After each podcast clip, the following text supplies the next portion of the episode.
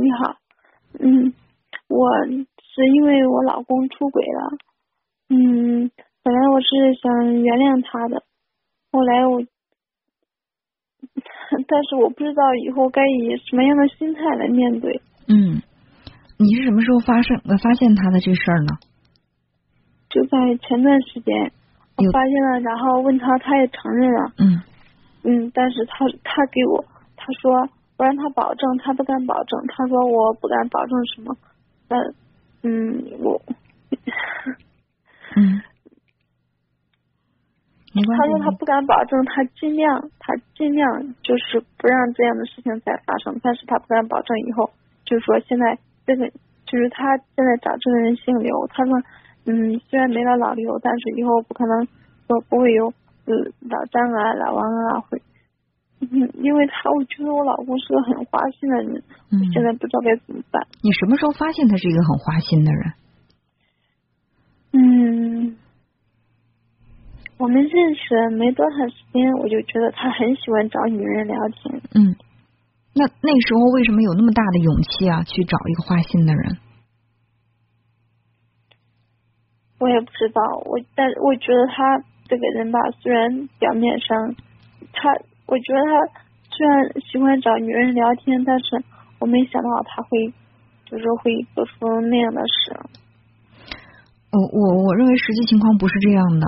就那个时候，你发现他很花心，爱找人聊天，但是，嗯，你你因为你爱他，或者说你跟他在一起，你觉得会在他在某一方面会满足你，所以说，嗯，你为了当时的那个。被满足的条件，你对于他的这个他的这个问题，你选择的是无视，选择性的无视。那个时候他对我挺好的，我觉得他是个，因为我，嗯，我觉得他是个那个挺会关心人的，挺会体贴人的。他虽然条件不是太好，就是我看，我就看上了他那个，他心还是比较善良的。嗯。他唯一的一点就是他比较爱说话，爱找女人聊天。那你不觉得他的唯一的缺点也是致命的缺点吗？嗯，也是。对啊，当时到底是对他这个巨大的魅力你无法抵抗，还是对自己过于自信了，觉得可以去扭转他的这种性情？我觉得，嗯，我我应该可以改变他，但是我们结婚五年了。我发现我没有改变他。你一开始有这种改变他的念头，错误就已经开始了。我们在节目当中无数次的去说，当你想去改变一个人的时候，这个错错误就已经开始酝酿。这世界上最难改最难改变的就是别人。我们改变自己都挺难的，有的时候你特别想改变，你也知道你这样不好。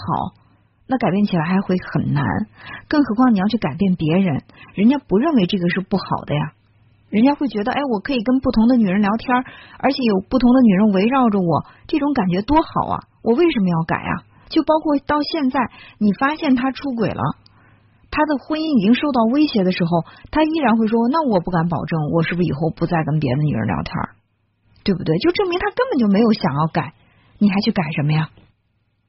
这种改变其实就是自欺欺人，而且而且我也曾经在节目当中跟很多朋友交流的时候，我说我们爱一个人一定要按他爱他那种稳定的品质，他的性格、他的性情、他的责任感，最不可靠的就是他对你好。他今天可以对你好，明天可以不对你好；他今天可以对你好，明天可以对别人好。千万不要跟我说我爱一个人是因为他对我好。对我对你好是可以往后排的。一个想跟你结婚、想跟你有这种感情互动的人，他怎么可能不对你好啊？他不对你好，你能去跟他结婚吗？所以说，对你好是最没有说服力的。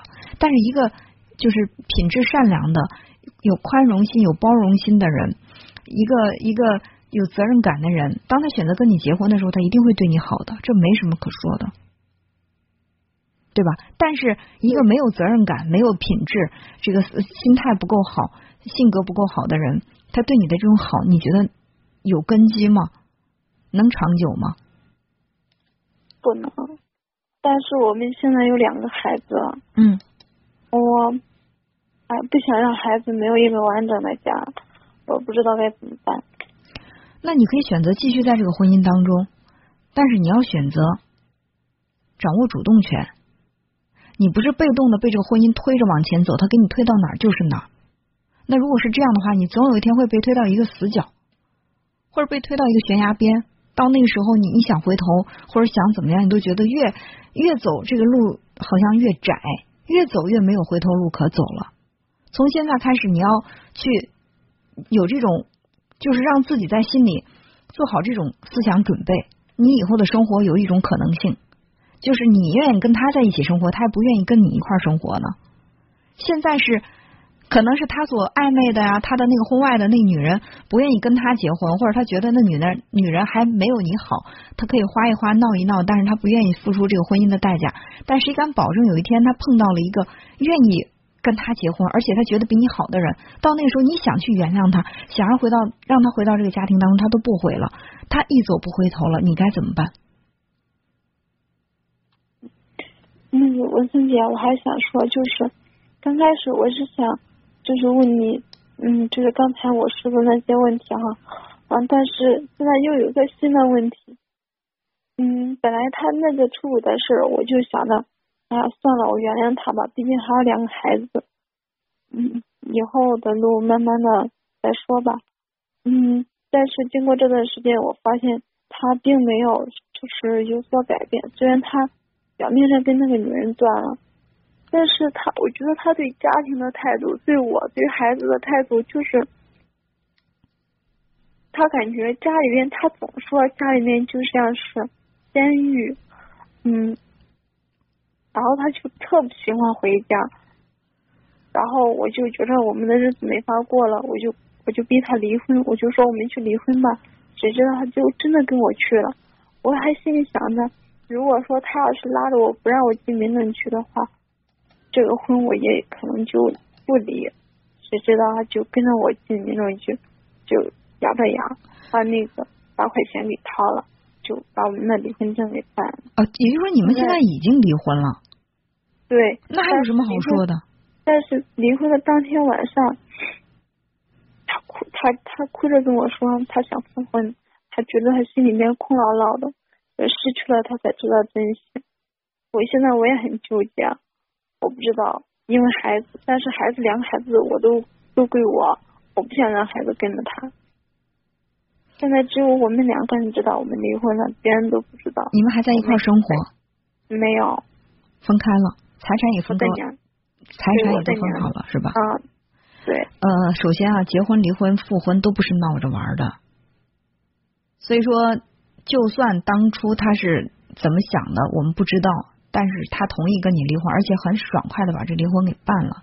但是如果你现在又很爽快的跟他结了，又复婚了，那你等着他第二次这么跟闹着玩似的跟你去离婚这样的事情发生吧。或者说他跟别的女人，一个人他犯了错误，只有他付出了他觉得很沉重的代价，他才会以后遇到这样的错误他不再犯。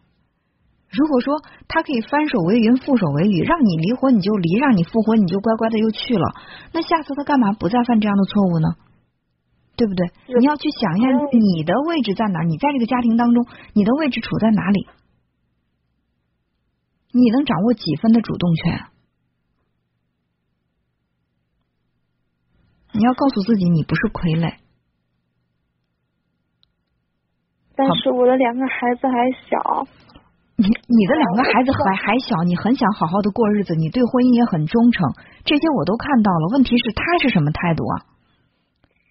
你以为你现在真的能掌握这个婚姻吗？你觉得你跟他复了婚，你就是这个婚姻的主人了吗？在我看来，不是。你是他手里的一根棋子，他想把你拨到哪儿就拨到哪儿去了。嗯，我刚才说了，不管你们离婚也好，现在没离婚也好。在这个婚姻当中，你能够掌握主动权才是最主要的。我不是说女人一定要多么强势去控制什么，但是最起码你要掌握一半的主动权吧，你要有一半的发言权，而不是说这个婚姻怎么都是他说了算。他出轨，你原谅他；他离婚，你陪着他，他想复婚，你也陪着他，那你在哪儿呢？你的位置在哪里？